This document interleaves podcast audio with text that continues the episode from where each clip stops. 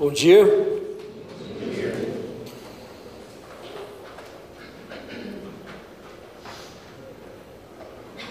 Seja bem-vindo, seja bem-vinda, especialmente você que nos visita pela primeira, às vezes segunda, terceira vez, sinta-se à vontade. Nós estamos aqui reunidos como corpo de Cristo, cremos que em casa, em família, e nós vamos dar continuidade ao nosso culto através da exposição das Escrituras sagradas, da palavra do Senhor. Caso você não saiba, você que nos visita, nós temos por costume usarmos esse tempo para expor a palavra de forma sequencial. Nós, nós não nos apegamos a temas para então buscar reflexões bíblicas. Nós abordamos o texto e extraímos do texto sagrado os temas que os autores que foram inspirados pelo Espírito Santo entendem que são relevantes para a nossa vida. E nós vamos continuar fazendo isso hoje, a nossa exposição de João. Hoje chega num ponto interessante no capítulo 12, a partir do verso 37. Hoje nós temos, já adianto isso a vocês, a conclusão do ministério público de Jesus. É a conclusão do seu ministério público, o que talvez cause algum estranhamento, porque você deve imaginar que Ainda faltam muitos capítulos. Como que esse deve ser a conclusão do ministério público? É porque a partir de agora, e nós já tivemos de certa forma um adiantamento disso, a partir de agora as palavras de Jesus, os ensinamentos de Jesus terão como destinatários os seus discípulos e apenas eles. Até aqui, Estamos diante de um ministério público. Jesus falou para todos aqueles que cruzaram o seu caminho. A partir do próximo domingo, nós entramos numa nova sessão do Evangelho de João, onde se dá praticamente quase que metade do Evangelho nesses últimos discursos, nessas últimas falas de Jesus, que tem como como ouvintes, como interlocutores principais, os seus discípulos, aquele grupo mais seleto de pessoas que seguem a Cristo e por ele foram convocadas e, chamadas.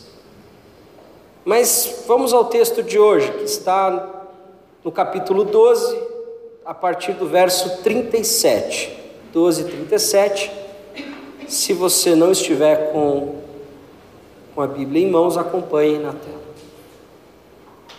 Mesmo depois que Jesus fez todos aqueles sinais milagrosos, não creram nele. Isso aconteceu para se cumprir a palavra do profeta Isaías que disse: Senhor, quem creu em nossa mensagem e a quem foi revelado o braço do Senhor? Por esta razão, eles não podiam crer, porque, como disse Isaías no outro lugar, cegou seus olhos e endureceu-lhes o coração, para que não vejam com os olhos, nem entendam com o coração, nem se convertam, e eu os cure. Isaías disse isso porque viu a glória de Jesus e falou sobre ele. Ainda assim, muitos líderes dos judeus creram nele mas por causa dos fariseus não confessavam a sua fé, com medo de serem expulsos da sinagoga, pois preferiam a aprovação dos homens do que a aprovação de Deus. Então Jesus disse em alta voz: Quem crê em mim, não crê apenas em mim mas naquele que me enviou.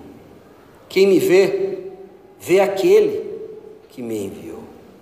Eu vim ao mundo como luz, para que todo aquele que crê em mim não permaneça nas trevas. Se alguém ouve as minhas palavras e não lhes obedece, eu não o julgo, pois não vim para julgar o mundo, mas para salvá-lo. Há um juiz para quem me rejeita e não aceita as minhas palavras. A própria palavra que proferi o condenará no último dia. Pois não falei por mim mesmo, mas o Pai que me enviou me ordenou o que dizer e o que falar. Só sei que o mandamento é a vida eterna. Sei que o seu mandamento é a vida eterna. Portanto, o que eu digo é exatamente o que o Pai me mandou dizer. Vamos orar mais uma vez e pedir que Deus fale aos nossos corações nessa manhã. Descanse o coração, descanse os teus olhos, da sua cabeça. E junto comigo clame ao Senhor, para que Ele fale conosco nessa manhã. Senhor nosso Deus e Pai, nós nos achegamos a Ti mais um domingo, mais uma semana, depois de um, uma pausa forçada nas nossas programações, nós nos colocamos hoje, Pai, diante de Ti com os nossos corações quebrantados, contritos, preparados, para que o Senhor fale conosco. E nesse sentido, Deus, não queremos apenas adquirir novas informações bíblicas ou até mesmo informações teológicas. Queremos que essa palavra, a tua palavra, Senhor, nos encontre. Nos encontre nos cantos mais obscuros do nosso coração e da nossa interioridade, e através do Teu Santo Espírito que caminha nessas regiões, o Senhor fale conosco, o Senhor nos convença da nossa pecaminosidade, o Senhor nos convença de quem realmente somos e do quão carentes somos do Senhor, para que possamos abraçar, acolher a Tua palavra. E os nossos corações se tornem solos férteis, para que essa palavra seja semeada, brote, germine, cresça e dê frutos, como é de se esperar. Essa é a nossa oração, Senhor, e nós a fazemos no nome e no poder do Senhor Jesus Cristo. Amém.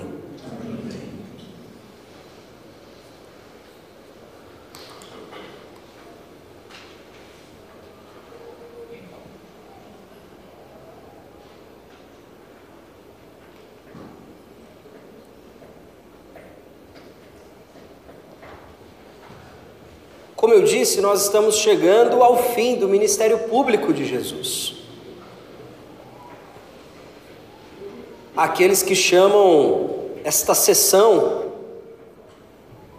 há obviamente divergências entre os, os estudiosos, os, os comentaristas, mas, de certa forma, aqui, sem sombra de dúvida, nós temos o encerramento daquilo que muitos chamam de, dentro do Evangelho de João, os livros, o livro dos sinais. E nós temos essa conclusão com o verso 37, que diz: Mesmo depois que Jesus fez todos aqueles sinais milagrosos, não creram nele. Isso não é uma, uma exclusividade do Evangelho de João. Em outros textos, por exemplo, Mateus 11, nós temos experiências de Jesus semelhantes a essa declaração, que mesmo depois de Jesus realizar toda sorte de sinais milagrosos, ainda assim o povo não creu. já de, de antemão, é, nos é natural concluir, e devemos concluir isso, que a espiritualidade cristã, que a caminhada com o Senhor Jesus, não é uma caminhada de observação de sinais milagrosos. Não é. Nós observamos tantos sinais ao longo dos evangelhos, mesmo no próprio livro de Atos, os apóstolos dão continuidade a este aspecto da vocação de Jesus. E por vezes, por conta de uma leitura desatenta, ou mesmo uma falta de leitura da nossa parte, e simplesmente confiamos a pessoas que se colocam à frente de igrejas, por conta desse desinteresse e negligência da nossa parte, nós chegamos a conclusões equivocadas. De que ser crente de verdade ou mais espiritual é aquele que testemunhou maior número de ações que ele poderia dizer que são sobrenaturais. Desculpa, isso não, não existe algo mais em desacordo com a mensagem de Jesus do que essa conclusão. O texto sagrado não nos permite essa conclusão, nem em Mateus e nem em João, e mesmo nas epístolas. Tanto que Jesus, em Mateus, ao final do Sermão da Montanha, ele vai dizer que muitos chegarão diante dele dizendo: realizamos sinais, expulsamos demônios em teu nome, Jesus vai dizer: Eu não os conheço. Por quê? A tônica do Evangelho não é testemunhar ou participar ou até mesmo realizar sinais milagrosos ou sobrenaturais, ou mesmo coisas que nem sempre, não necessariamente são sobrenaturais, mas nós Atribuímos esse peso porque queremos dizer que somos mais espirituais do que outros. Não, Jesus vai dizer: Eu não os conheço. Por quê? Porque a tônica do Evangelho é fé. Mas aí nós temos um outro problema também. Porque, por outro lado, muito se diz a respeito da fé e da graça e de uma salvação em que não conta com mérito algum da nossa parte, e isso é verdade, mas até mesmo por uma questão semântica, nós acabamos por não apreender devidamente o significado bíblico de fé. Para nós, sempre associado à ideia de acreditar. Você não foi chamado apenas para acreditar. Isso não é fé nos termos bíblicos, e nós teremos muitas discussões a esse respeito, mesmo em Paulo, assim como em Tiago, e temos aqui ao longo de todo o Evangelho de João inúmeras demonstrações disso. Não é sobre você acreditar em Jesus. Então, o que é fé? Fé, traduzindo de maneira um pouco mais precisa, no Novo Testamento, fé é submissão. Submissão em obediência à palavra e aos mandamentos do Senhor. Ah, mas isso são obras. Obras, sim, por causa de uma fé, de uma confiança. Ou você obedece a alguém que você não confia.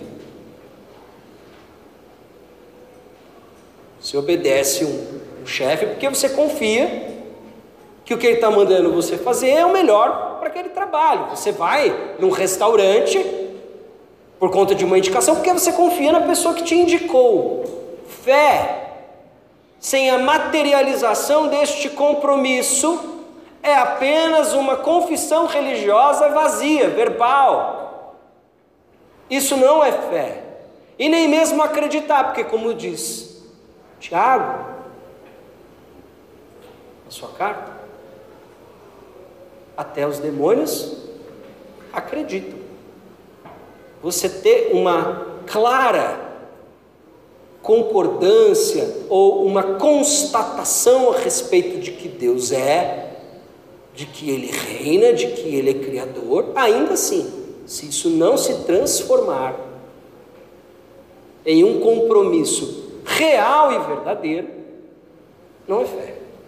Se isso não altera sua maneira de viver, se isso não altera os seus hábitos, se isso não altera a maneira como você lida com a tua família, a maneira como você lida com o seu dinheiro e, e, e tantas outras coisas, se essa constatação básica não te transforma,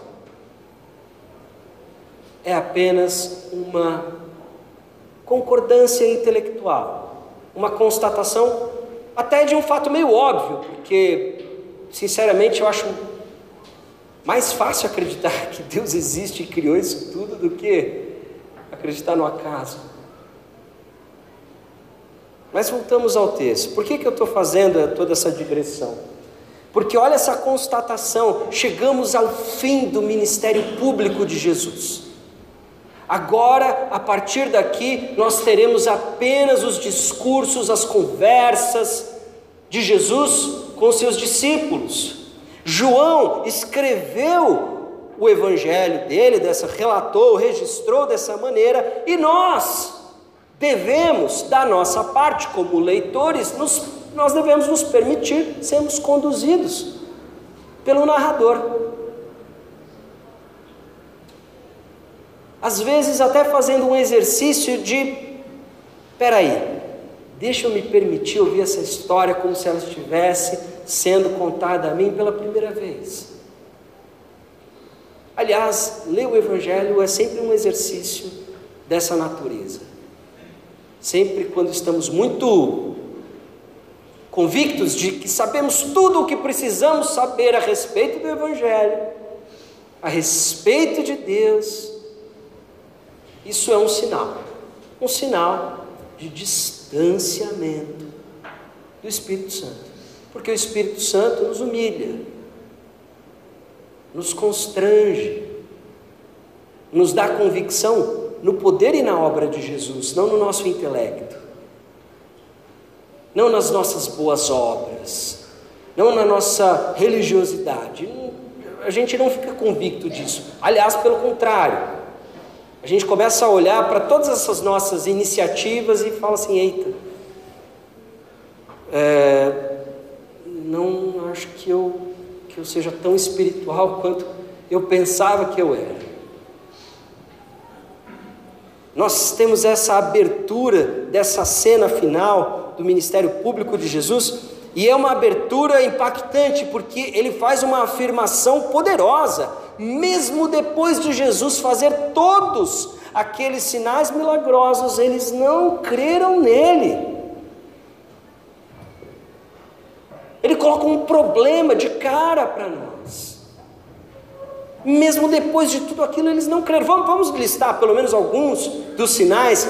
Nós temos notícias de outros sinais registrados em outros evangelhos, mas nós, eh, João, ele foi muito eh, criterioso na escolha dos sinais que ele iria registrar porque esses sinais não seriam apenas demonstração de um poder particular de Jesus, mas, como já expliquei antes, seriam sinalizadores da vocação de Jesus e de sua missão. Nós temos as bodas de Caná, onde ele transforma a água em vinho e supre a festa novamente de alegria. Nós temos depois a cura do filho do oficial. Nós temos depois a cura do paralítico no tanque de Betesda. Nós temos depois a grande multiplicação.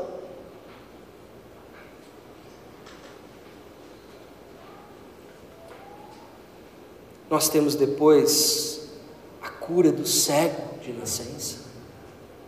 E por fim, concluindo com talvez o feito mais extraordinário de todos, Jesus ressuscita Lázaro.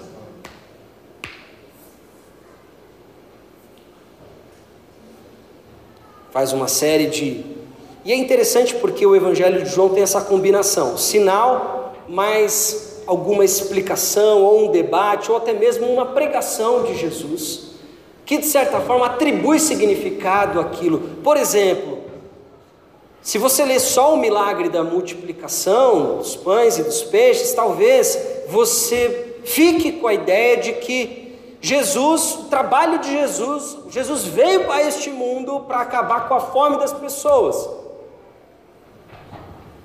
Não. Senão ele teria feito isso. Senão ele teria transformado todas as pedras em pães. Senão não faltaria alimento. Ele veio saciar uma outra fome. Ele veio atender a uma outra demanda do ser humano. O ser humano precisa ser nutrido, alimentado. E ele vai dizer isso na conversa com Satanás, até na verdade citando Moisés em Deuteronômio. O povo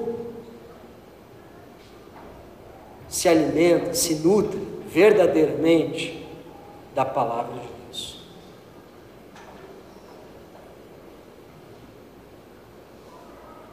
Pão é importante.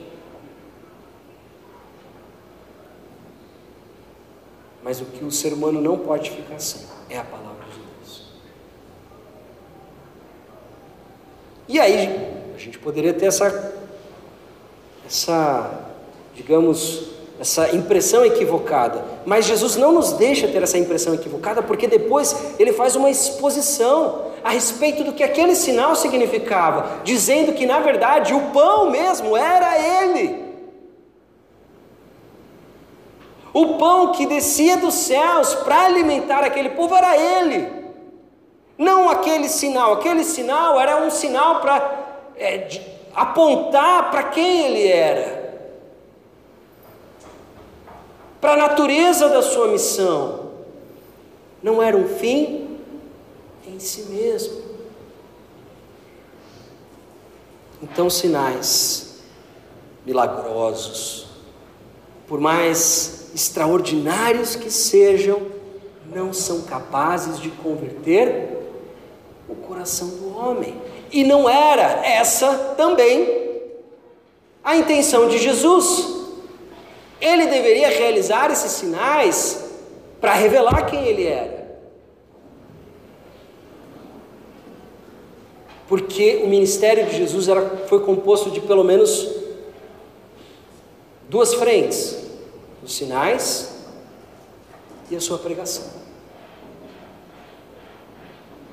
O que é interessante notar é que ele não é rejeitado pelos sinais ele é rejeitado pela sua mensagem. Vamos dar continuidade.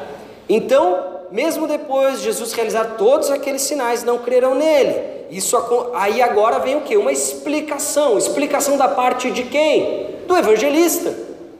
Aqui é João tomando a palavra como narrador e explicando para os seus leitores. Isso aconteceu para se cumprir a palavra do profeta Isaías, que disse, no primeiro momento ele cita Isaías 53:1, que é o texto do servo sofredor, e João faz essa associação. João identifica em Jesus o servo sofredor da profecia de Isaías 53.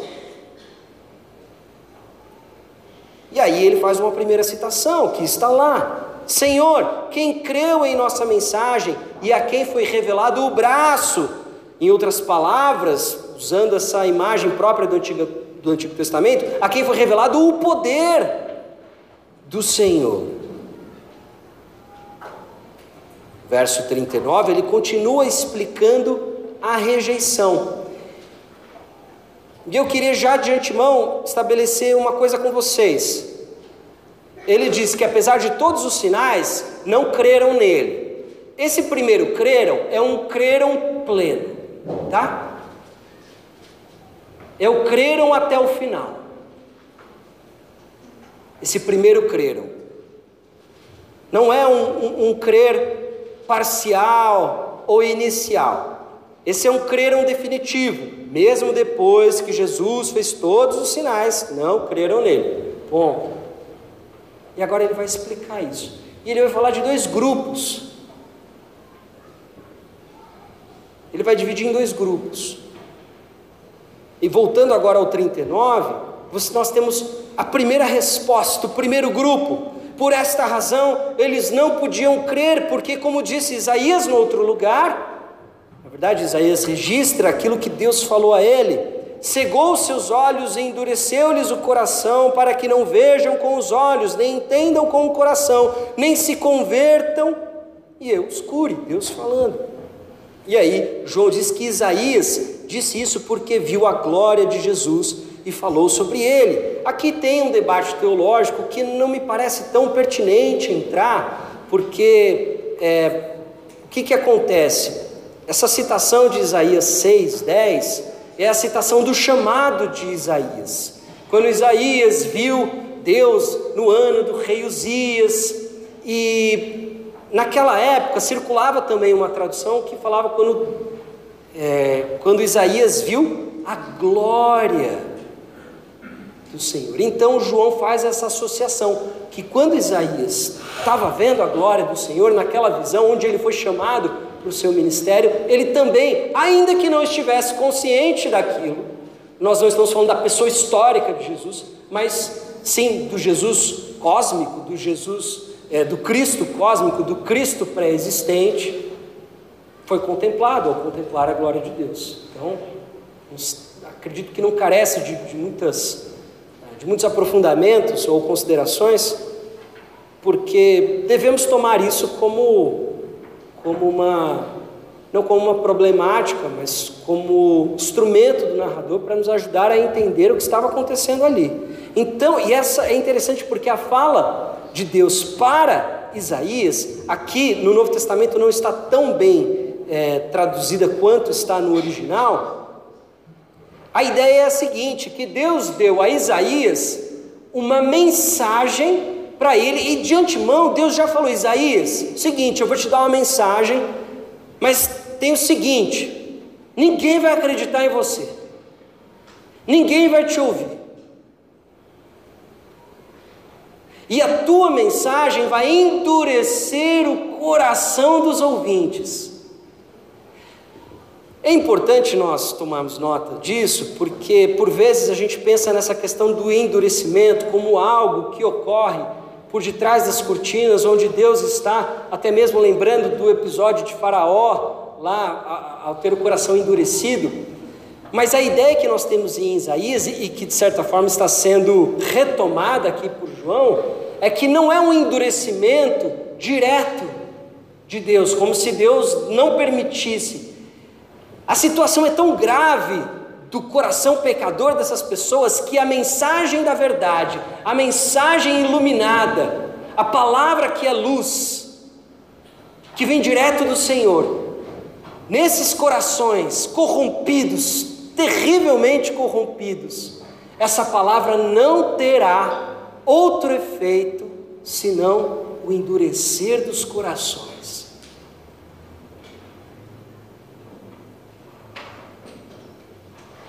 Já experimentou pregar para alguém que está numa, numa situação flagrante de pecado e essa pessoa nega, nega, nega, se justifica, se explica e muitas vezes até mesmo começa a ficar agressiva e se ressente com você?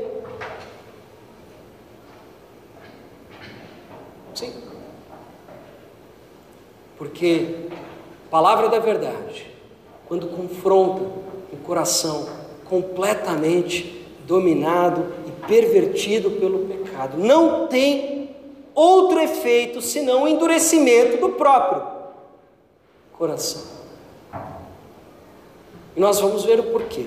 Então, primeiro, o primeiro grupo desses que não creram plenamente, e vocês vão entender o porquê que eu estou dando ênfase a esse crer pleno, o primeiro grupo é o grupo que, ao receber a mensagem de Jesus, mesmo testemunhando toda essa evidência de sinais que só alguém enviado da parte de Deus poderia realizar, o primeiro grupo nega porque tem o seu coração provocado, ofendido e endurecido pela mensagem de Jesus.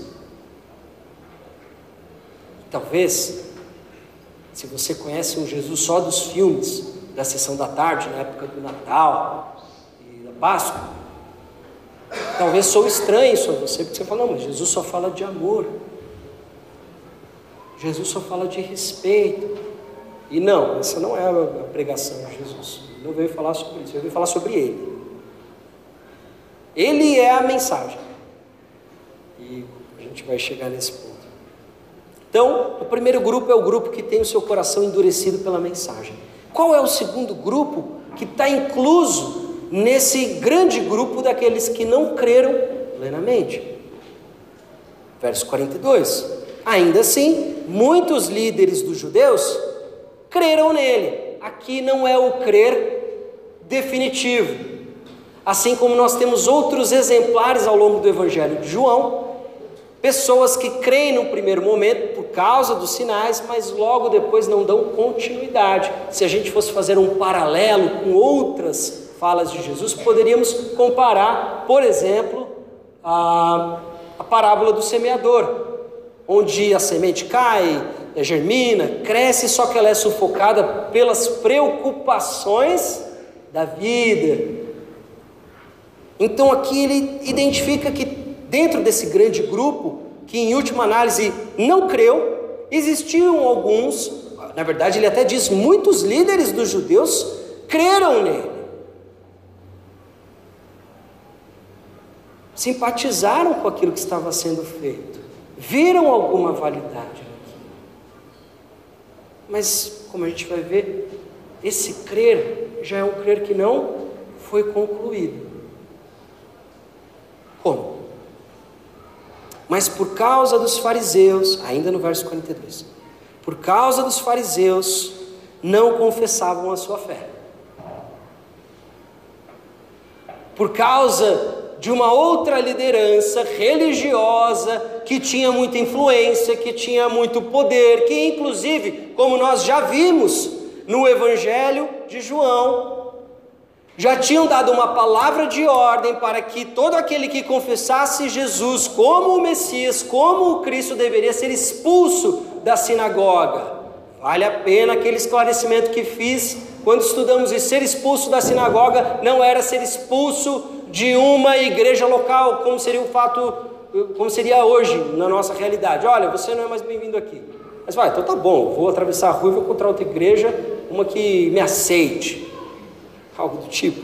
É, não é isso. Ser expulso naquele contexto, num contexto onde você não tinha essa distinção na vida pública do que é religião e do que são outras atividades, ser expulso da sinagoga é ser expulso da sua comunidade, talvez até mesmo expulso do seu vilarejo, da sua cidade, ou tratado como um pária, como um, alguém que está à margem da sociedade. Essa, nos tempos de Jesus, do ministério público de Jesus, nos seus, provavelmente ali, cerca de três anos que ele exerceu seu ministério, isso já era uma realidade. Aqueles que identificassem Jesus como Cristo e como Messias, já no ministério público de Jesus sofreriam, sofreriam essa penalidade.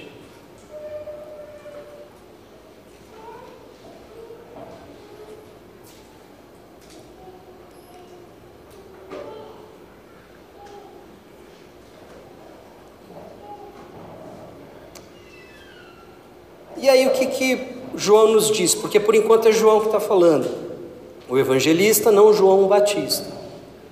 Que nós cremos João o evangelista ser João, discípulo de Jesus. A tradição, pelo menos, nos transmite essa informação.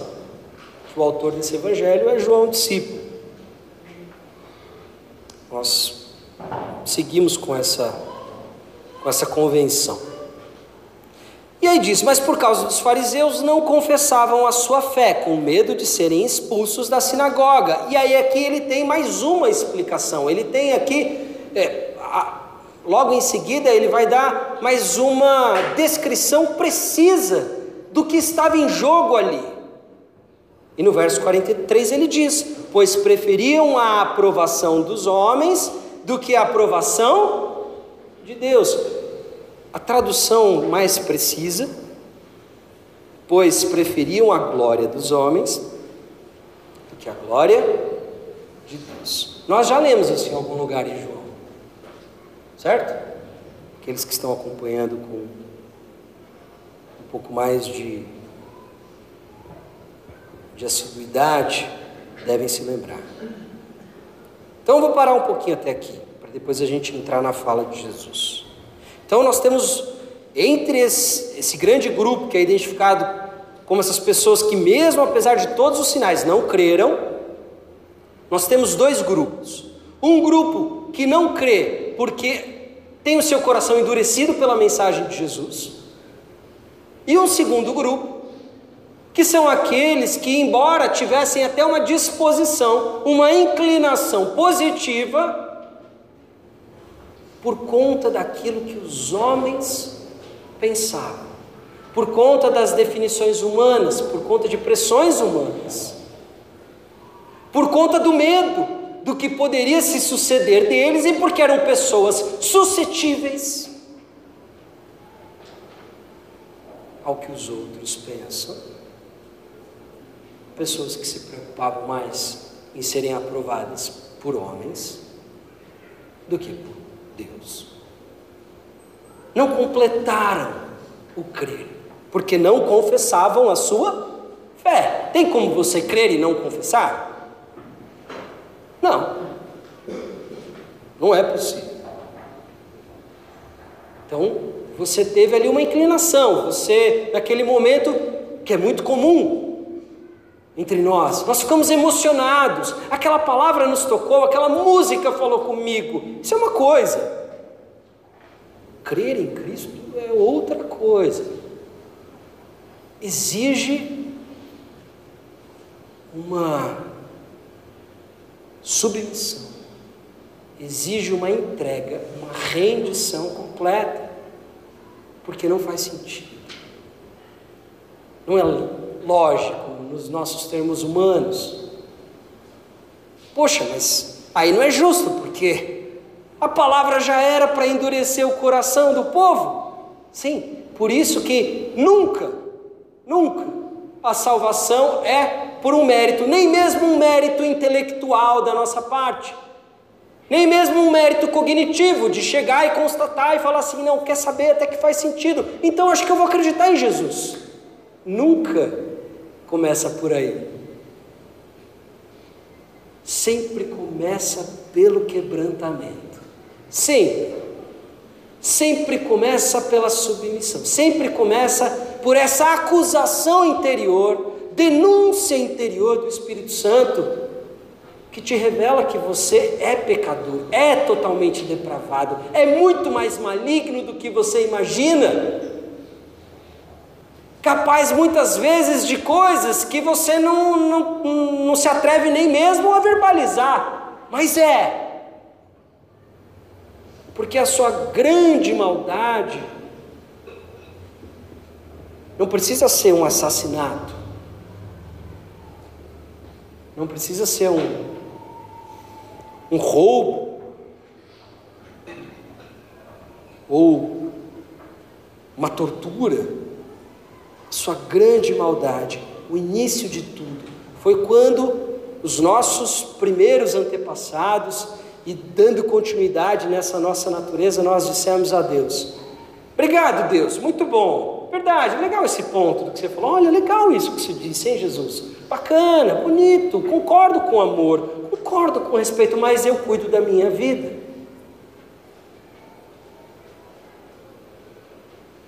Eu cuido da minha vida.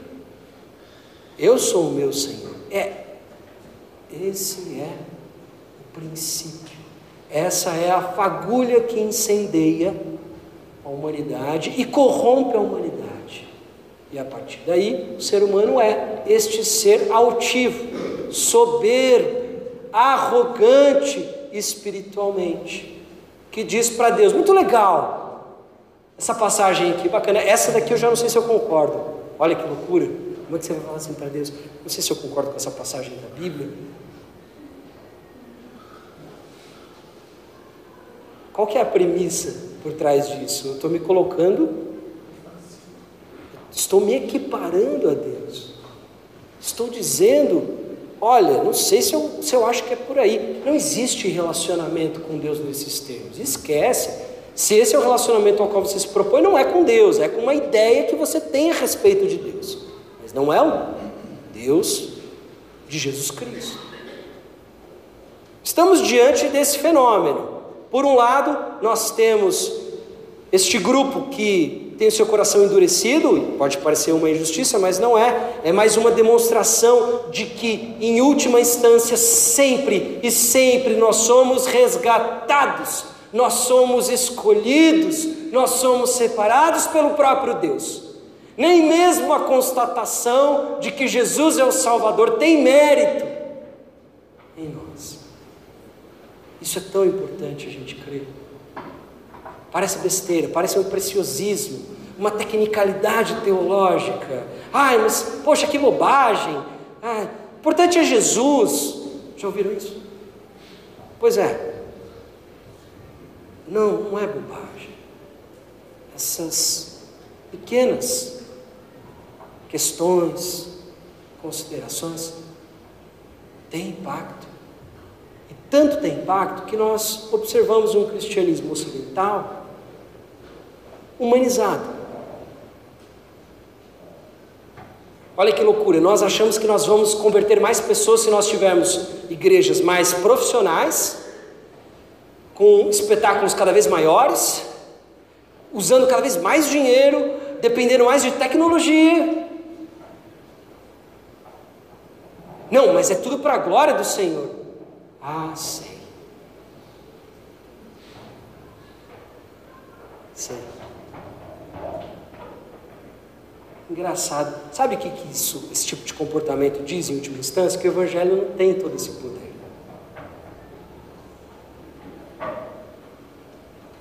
Uns vão remediar isso de uma maneira, vão querer fazer cada vez eventos maiores, coisas mais glamurosas, mais, é, enfim, espetaculares, e outros vão ir pelo caminho da justiça social. Não adianta só pregar o evangelho, tem que dar o pão também, e coisas desse tipo. As pessoas estão morrendo de fome na África. Uhum. Então por que, que você não, já não colocou um monte de gente morando no seu apartamento? Por que você não trouxe um monte de morador de rua para lá? Toda pessoa que tem discurso demagogo desconfia. Desconfia. Não compra. Não compra. Não compra. Quem fala em nome dos pobres e não se tornou um deles, eu não levo a sério. Não levo a sério. É demagogia. É uma maneira da pessoa, diante dos outros, falar: olha como eu sou virtuoso, olha como eu me preocupo os pobres. Nós temos exemplos disso, tanto nas igrejas, como, obviamente, na política, porque foi assim desde sempre.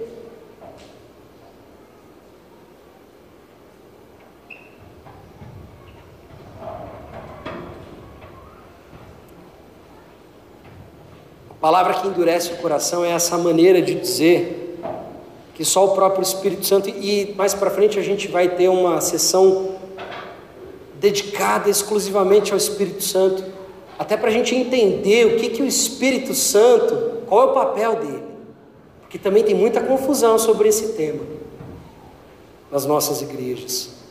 Então vamos ouvir da boca de Jesus o que, que ele disse sobre o Espírito Santo, né? Melhor ouvir da boca dele.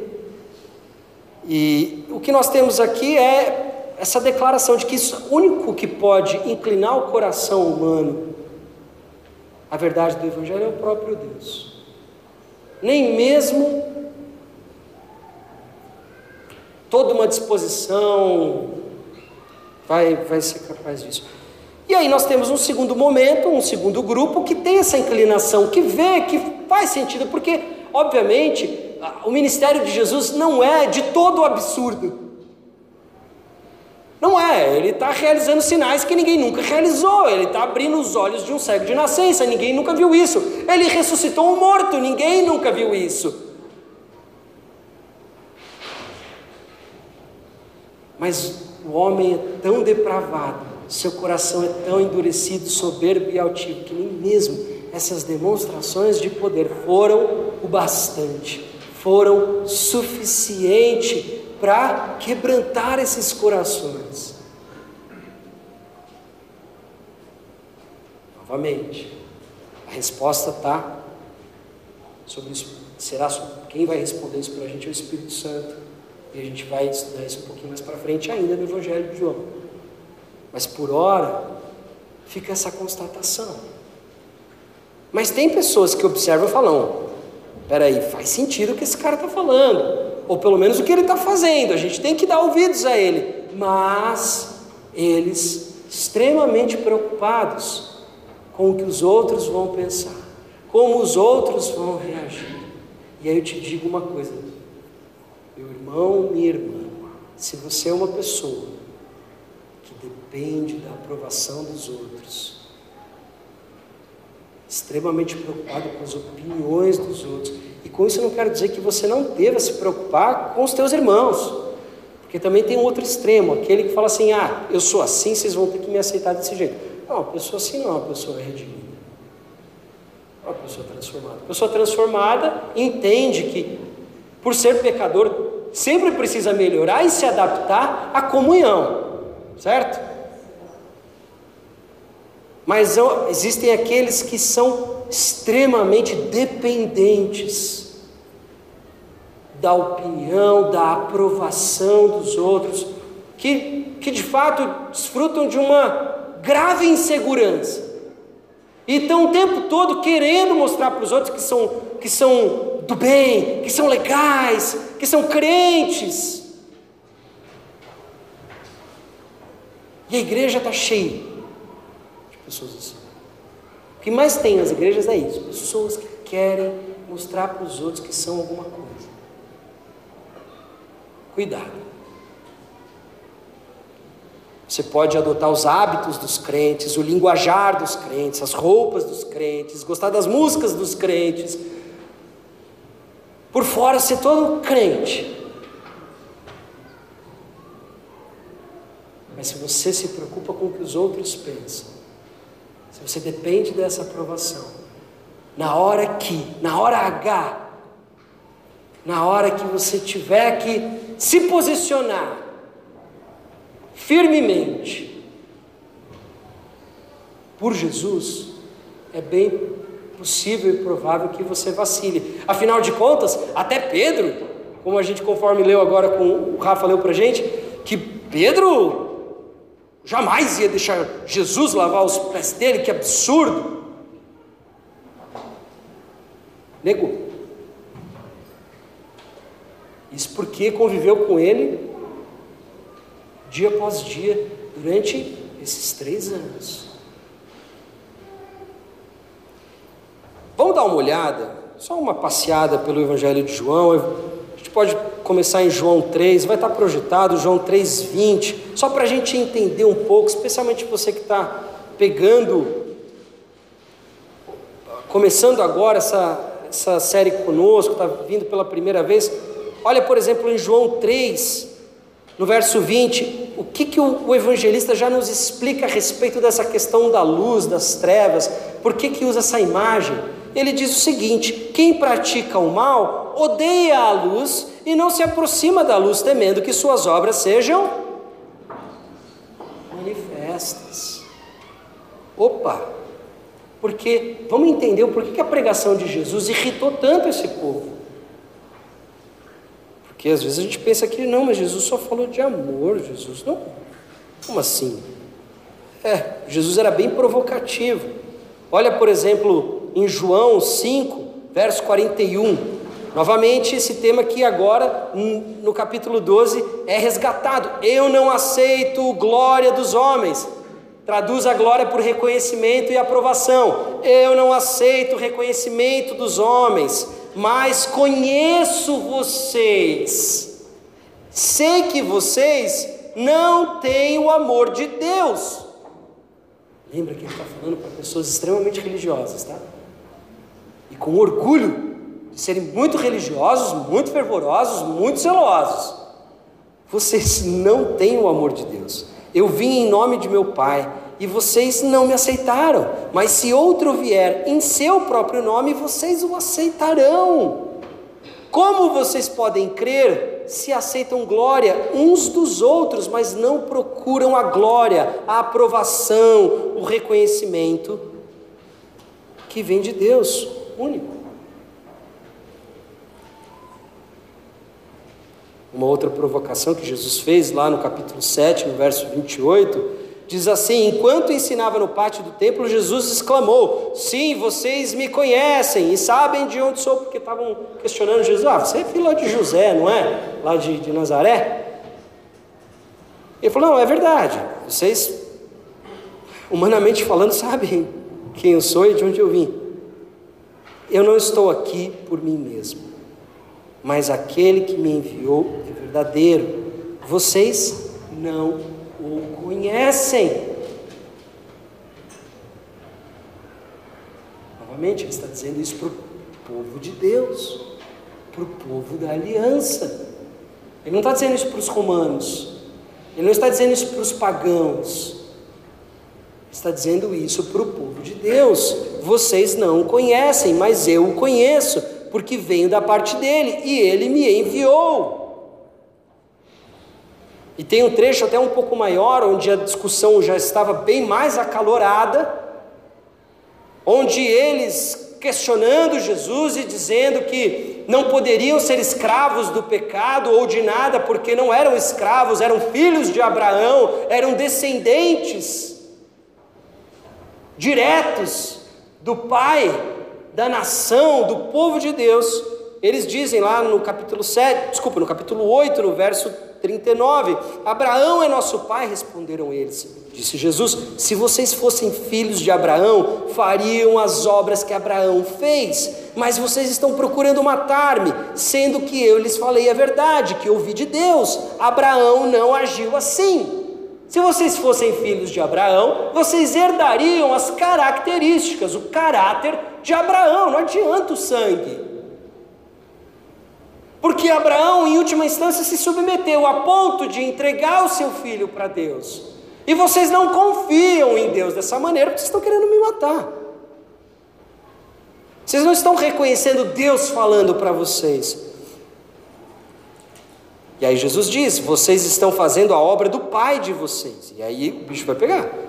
Protestaram ele: Nós não somos filhos ilegítimos. Há quem acredite que isso é uma provocação a Jesus ligado às circunstâncias extraordinárias do seu nascimento. Nós não somos filhos ilegítimos. O único pai que temos é Deus. Disse-lhes Jesus: Se Deus fosse o pai de vocês, vocês me amariam pois eu vim de Deus e agora estou aqui. Eu não vim por mim mesmo, mas Ele me enviou. Porque a minha linguagem não é clara para vocês? Porque são incapazes de ouvir o que eu digo. Vocês pertencem ao pai de vocês, o diabo, e querem realizar o desejo dele. Ele foi homicida desde o princípio e não se apegou à verdade, pois não há verdade nele. Quando mente, fala sua própria língua, pois é mentiroso e pai da mentira. No entanto, vocês não creem em mim, porque eu lhes digo a verdade.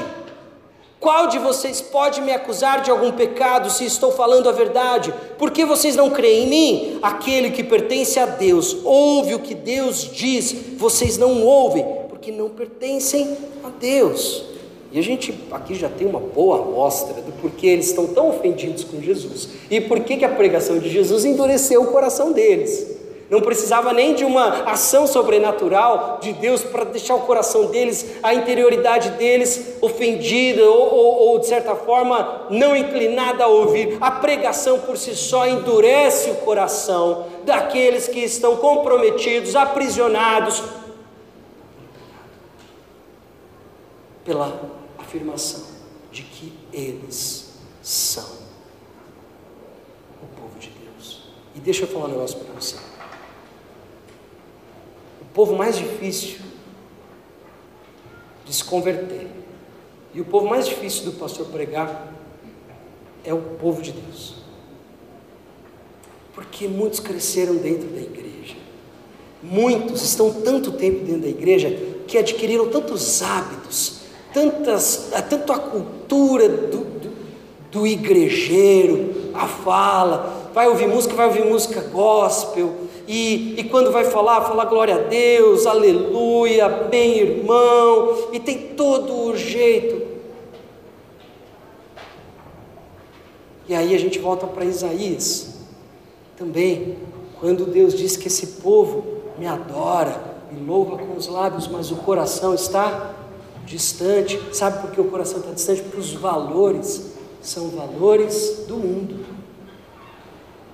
Na hora de escolher uma escola para o filho, não escolhe uma escola que vai é, que vai ajudá-lo nesse processo da, da, de uma educação, de uma instrução nos caminhos do Senhor.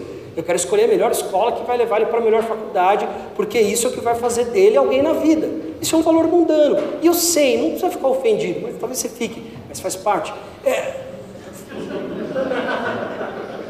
Nós fomos criados assim, não nasceu conosco esse, é, essa cultura, esses valores. Eles vieram, foram ensinados e já vêm sendo construídos na história da humanidade há um bom tempo, pelo menos desde lá do iluminismo, de que o ser humano ele é bom quando ele performa o máximo da sua razão. Só que a sua razão está completamente comprometida pelo pecado. Ele pode frequentar a faculdade que for, ser um especialista, ganhar um prêmio Nobel de Física ou de Economia. Isso para Deus não significa nada se ele não tiver um coração quebrantado e contrito. Entregue Vocês esqueceram do que Jesus falava? Senhor, Pai, eu te agradeço porque você escolheu se revelar aos pequeninos, não aos sábios, não aos cultos. Porque toda sabedoria, toda cultura que não tem como princípio o temor do Senhor, não é sabedoria, é sabedoria dos homens.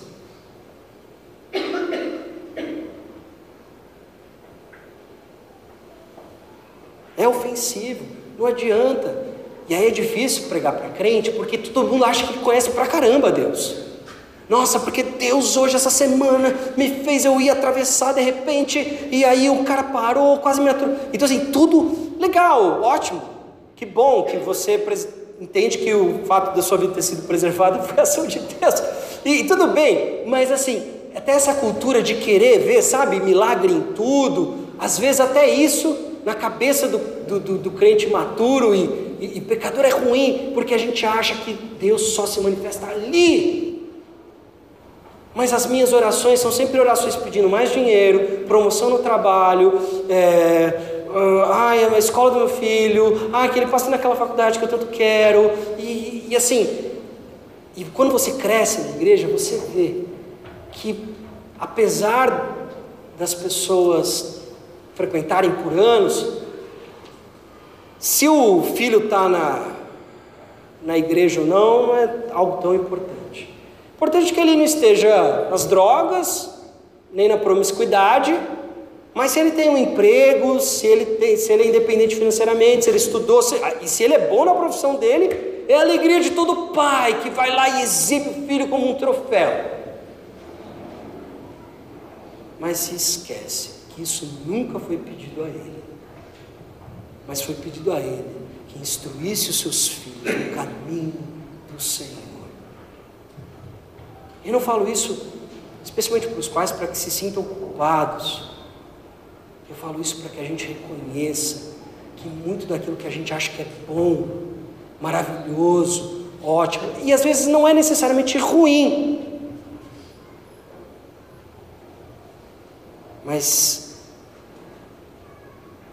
se Jesus não é o primeiro lugar, posso ter a cara de crente, pedigree de crente, ser a quinta geração de missionários e pastores, ou que vieram lá da Escócia,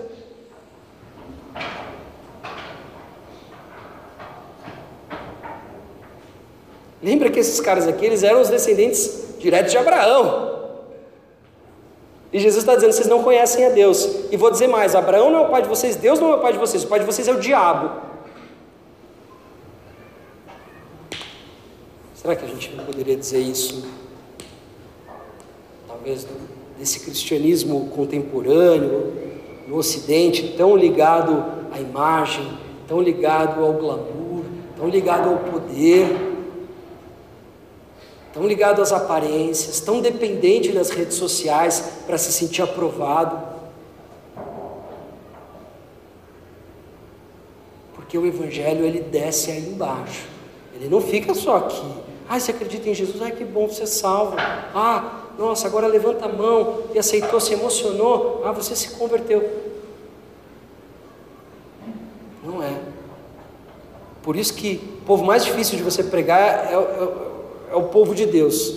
Era na época de Jesus e continua sendo hoje, porque acham que conhecem a Deus, porque nasceram na igreja. Acham que conhecem a Deus porque são convertidos há muitos anos mas continuam com os mesmos pecados há 30 anos.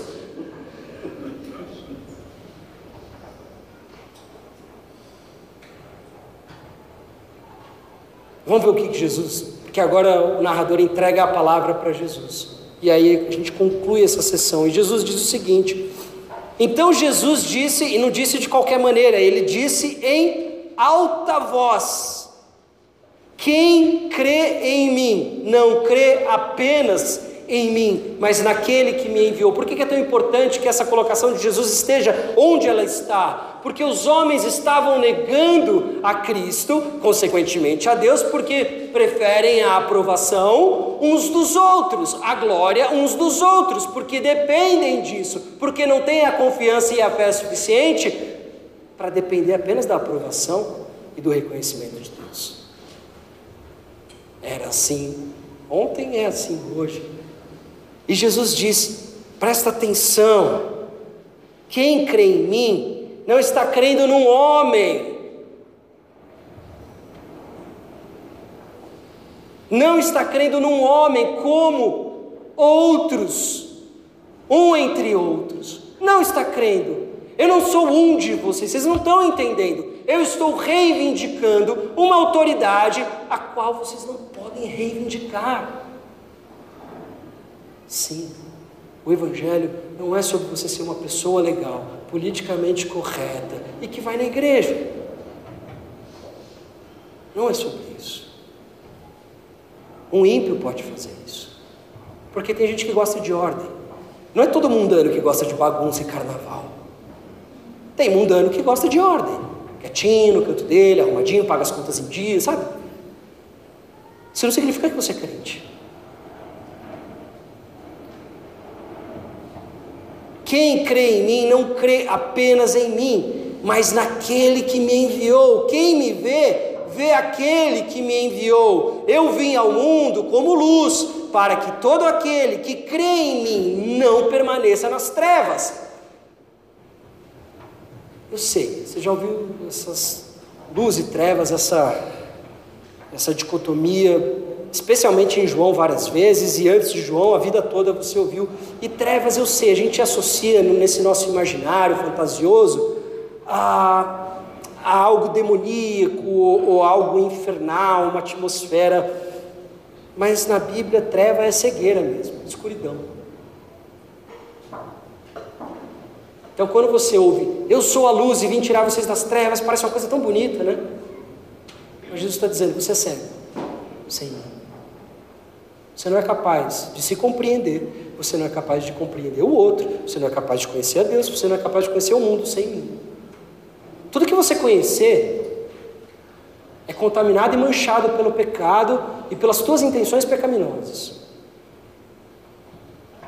Então, você, sem mim, você é cego incapaz. Irracionalmente falando, você não é tão inteligente e a sua razão não está funcionando, a sua inteligência, o seu intelecto não está funcionando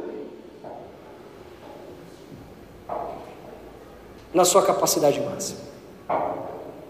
Sem mim. É o que Jesus está dizendo. Mas ele não para por aí. Então, a primeira, novamente, por que, que Jesus ofendeu essas pessoas? Ele começou aqui já dizendo que eles são cegos, incapazes de discernir o que está na frente deles, o mundo, a vida e o próprio Deus. E aí ele continua dizendo: se alguém ouve as minhas palavras e não lhes obedece, olha aqui a tradução do que é fé. Você pode ouvir, você pode concordar, mas se não obedecer, não é fé.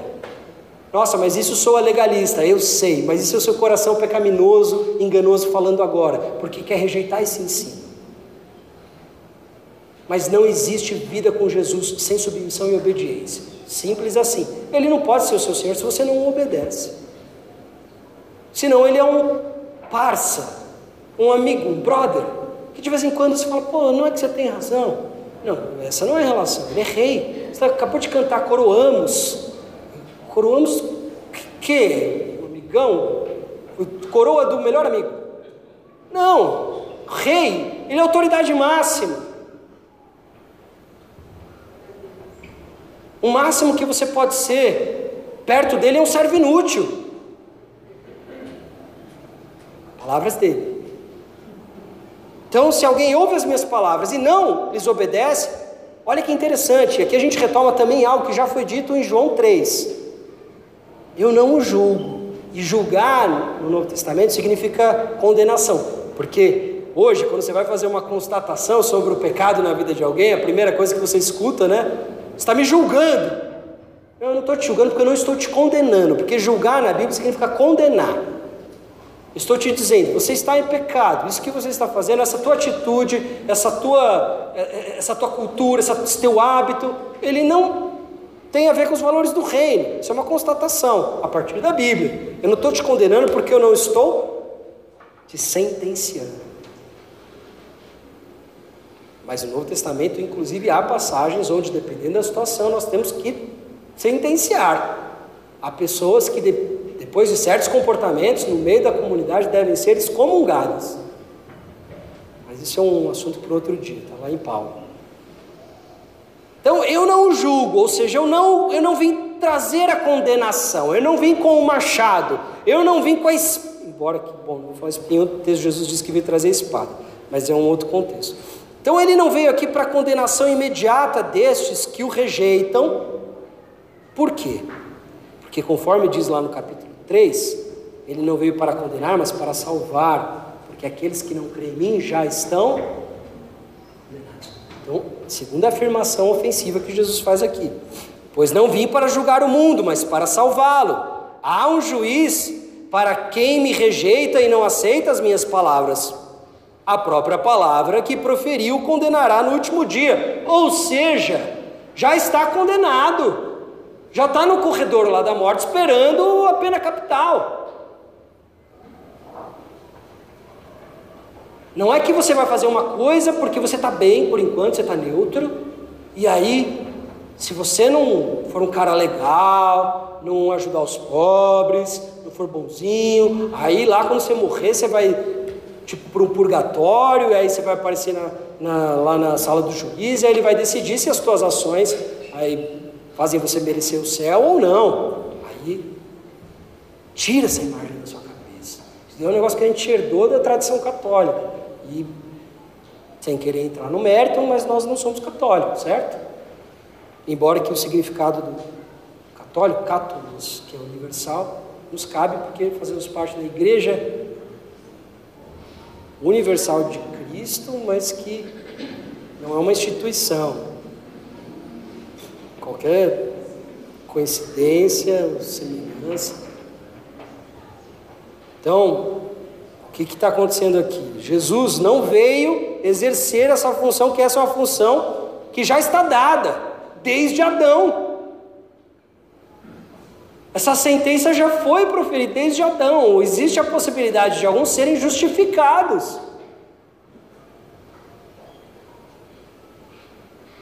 Ou seja, primeiro ele diz que eles são cegos. E cego não é cego de visão, né? É, é entendimento, são burros. E agora ele diz que são, estão condenados já. Porque não sou eu que vim trazer a, a condenação é, imediata. A palavra que eu proferi vai ser a tua condenação no último dia. E aí ele continua: Pois não falei por mim mesmo. Esse tema persiste. Enquanto aqueles que o rejeitam estão falando, pensando nos outros, querendo a glória um dos outros, a aprovação dos outros, Jesus quer a aprovação de quem? Do Pai. Ele é o segundo Adão, não é à toa que Paulo vai chamar Jesus de segundo Adão. Porque ele resolve, ele acerta onde Adão errou e nós continuamos errando. Ele é aquele que permanece fiel, que se submete à palavra, que se submete à orientação, que se submete à revelação de Deus. E ele diz: Pois não falei por mim mesmo, mas o Pai que me enviou me ordenou o que dizer e o que falar. Quem crê em mim não crê apenas na figura que está diante dos seus olhos, mas crê no próprio Pai, porque foi Ele quem me enviou e eu estou fazendo o trabalho dele, a obra dele, não a minha, como se estivesse apartado em rebeldia de Deus, como vocês estão. E a grande demonstração dessa verdade é que, diferente de qualquer outro Messias na história da humanidade, o nosso foi para a cruz, em obediência. Em obediência, em submissão. Sei que o seu mandamento é vida eterna. Terceira ofensa. Vocês são burros incapazes de compreender a realidade, a vida que vocês vivem sem mim. Vocês já estão condenados. E se não me obedecerem, se não se submeterem à minha palavra, vocês, a, a palavra que eu proferi já é o juiz sobre vocês no último dia, e vocês estão mortos.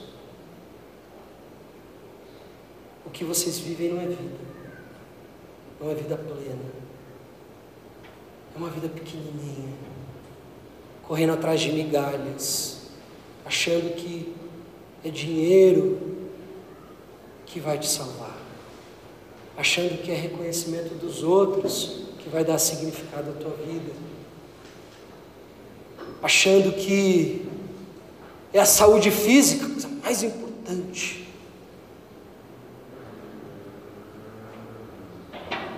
Engraçado que os homens que viveram e levaram as últimas consequências à palavra de Jesus diziam que viver é Cristo e morrer é lucro. Todo mundo conhece esse dito.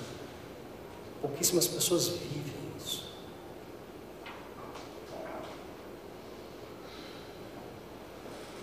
E ele diz: Sei que o mandamento é vida eterna, portanto, o que eu digo é exatamente o que o Pai me mandou dizer. Existem pessoas que terão seu coração endurecido pela lâmina, pelo gume afiado da palavra de Deus. Existem pessoas que vão até se comover vê alguma validade nisso. Mas diante das pressões da vida, vão se deixar sucumbir, porque querem a aprovação dos outros. E quem quer a aprovação dos outros, em algum momento vai negar Jesus. Porque em algum momento vai ser colocada essa decisão. Você ama mais o seu filho? Ou Jesus? Porque em algum momento você vai ter que dizer, filho, essa tua atitude vai te levar para o inferno. E isso não pega mal. Desculpa, isso não pega bem, isso pega mal. Onde você vai ter que dizer numa posição de trabalho, falar assim, eu não faço isso. Não faço desse jeito. Ah, mas você trabalha para mim. Não, mas eu não faço, eu não vivo assim. Eu sirvo ao Senhor Jesus Cristo e Ele me ensinou diferente.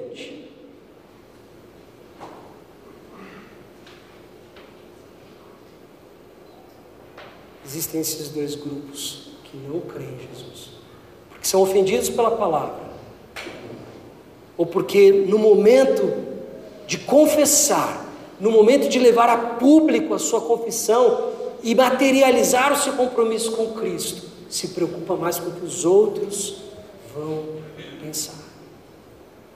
Essas pessoas veem em Jesus só um sábio. Essas pessoas olham para Jesus e acham ele um sábio, um professor, um mestre formidável.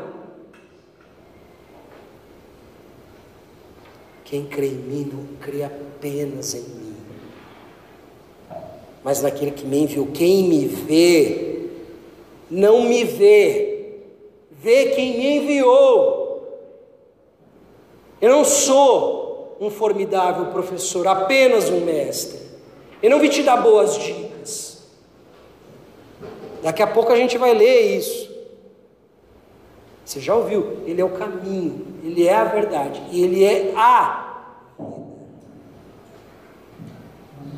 Viver com ele é viver como ele viveu.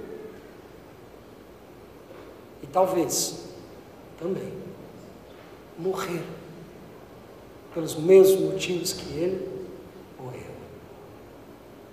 Porque o destino do servo não pode ser diferente do destino do Senhor.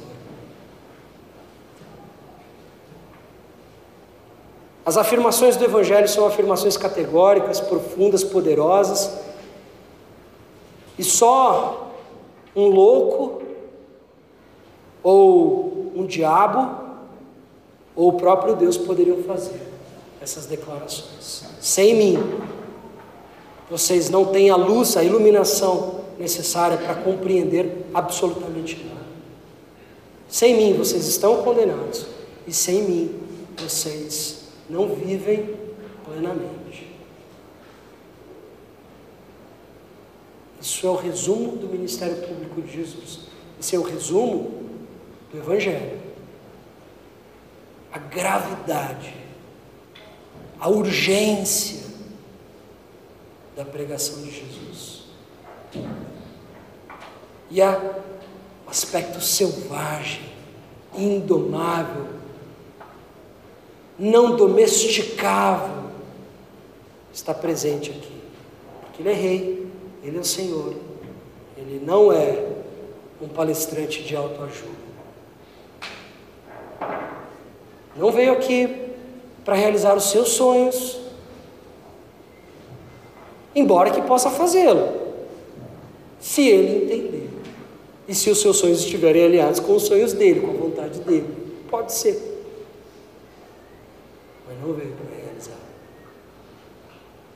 Ele veio para glorificar o Pai. Enquanto os homens querem, existe um acordo silencioso entre nós. Nós queremos a glória uns dos outros e nós compramos isso com serviços, com elogios, com presentes, com talentos. Nós compramos a glória uns dos outros. Jesus não está incluído nesse acordo. Jesus não está incluído nesse pacto. O pacto dele, a aliança dele é outra, e ele veio inaugurar uma nova aliança. Nova aliança no sangue dele, conforme a gente celebrou anteriormente. Ele veio escrever, ele veio gravar nos nossos corações a lei de Deus. Ele veio fazer uma nova humanidade. Ele veio dar vida para quem estava morto. E o fez,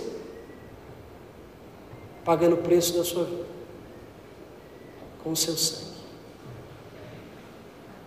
no madeiro, no meu lugar no seu lugar. Mas nem mesmo a morte era o bastante para contê-lo então ele, como primogênito e pioneiro da nova humanidade, ressuscita, abrindo caminho para nós, para que sejamos libertos, como diz Hebreus 2, dos grilhões que nos prendem, que é o medo da morte, porque ele derrotou a morte que é a consequência direta, o salário do pecado. Em Cristo, temos vida plena, que não é apenas uma expectativa e uma esperança, num certo sentido, já é uma realidade para aqueles que são habitados pelo Espírito de Deus, porque diz a palavra do nosso Senhor que o Espírito é o penhor nossa salvação e redenção. é o adiantamento. Então, aqueles que possuem o Espírito de Deus estão sendo transformados pelo próprio Deus, possuindo cada vez mais a mente de Cristo. É nisso que cremos, é isso que pregamos, e é nessa verdade que depositamos as nossas vidas. Meu convite, e eu entendo que é o convite da palavra do Senhor, para você nessa manhã, é para que você, com a ajuda do Espírito Santo, desça as escadarias da tua interioridade e visite quem você é no mais íntimo e se permita ser transformado por esse Espírito que começa te transformando, iluminando o teu interior para que você saiba que você é pecador, que há um juízo e há uma justiça. Sem o Senhor Jesus Cristo,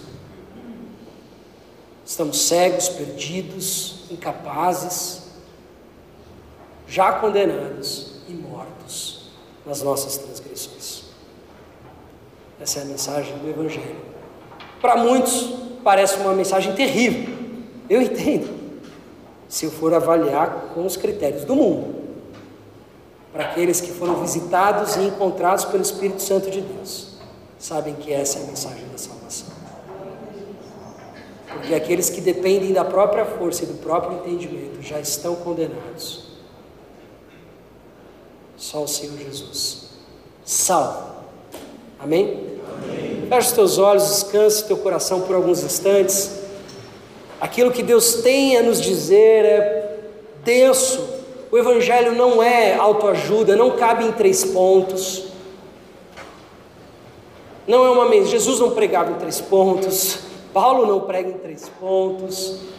O Evangelho do Senhor Jesus não é palavra de autoajuda não são dicas de como viver uma vida melhor. O Evangelho é palavra, é o poder de Deus para a transformação de todo aquele que crê, do religioso ao pagão.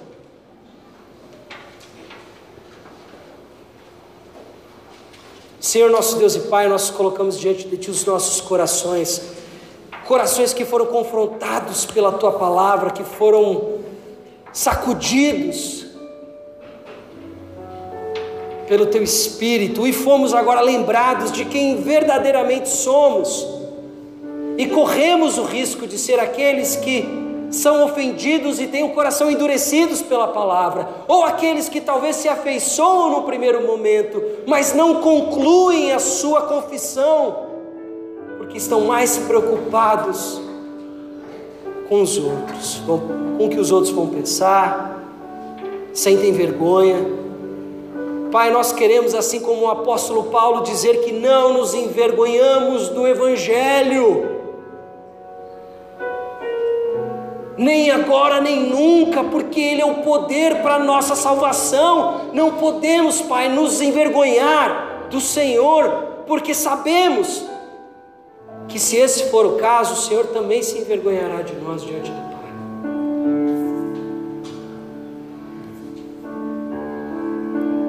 Queremos ser salvos pela tua palavra e pelo teu espírito. Queremos ser salvos agora. Queremos experimentar a santificação agora. Queremos ser libertos do medo da morte, libertos das nossas futilidades, libertos do nosso amor pelo dinheiro, sermos libertos dessas preocupações mundanas e queremos depender plenamente do Teu poder e do Teu Espírito. Nos dê sabedoria, Senhor. Nos dê sabedoria, Pai. Para que possamos reconhecer o nosso pecado. E nos dê a força, o querer, o desejar de sermos santificados na tua palavra dia após dia, obedecendo aquilo que o Senhor nos ensinou. Essa é a nossa oração. seja luz no nosso caminho, seja a palavra não de juízo, mas de libertação e salvação, porque queremos gozar da vida plena. É no nome do Senhor Jesus e no poder dele que oramos. Amém.